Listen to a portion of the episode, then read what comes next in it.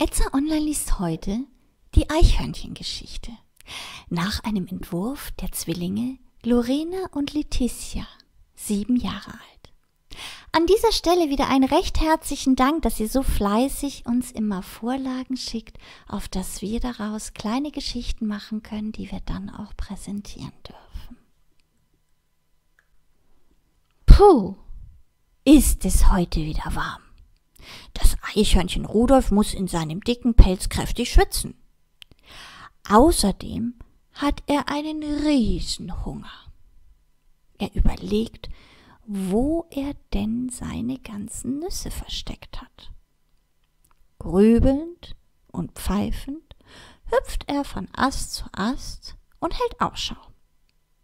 Vielleicht fällt ihm ja noch ein, wo er seine Schätze vergraben hat.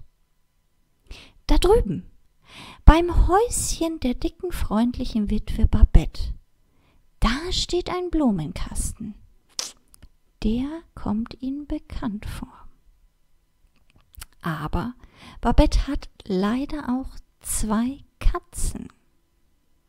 Vorsichtig huscht Rudolf hinüber, setzt sich auf den Rand des Blumenkastens und fängt an zu graben tatsächlich kommt er auf den ersten Schatz, eine wunderschöne Nuss. Aber im gleichen Moment kommt von hinten auch ein Miau. Oh Schreck! Was nun? Da drüben, da steht ein Tannenbaum. Schnell, abhauen und hinauf auf den Baum.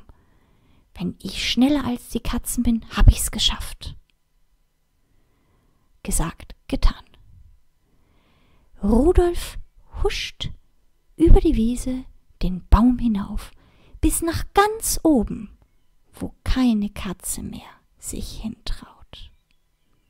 Triumphierend sitzt er oben, schaut hinunter. Dann verzehrt er mit Genuss seine eroberte Nuss, macht sich aus Blättern noch ein kleines Nachtlager und legt sich hin zur Ruhe. Und er träumt.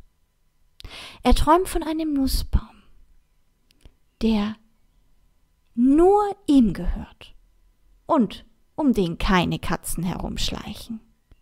Und immer wenn Rudolf hungrig ist, dann trägt er Nüsse.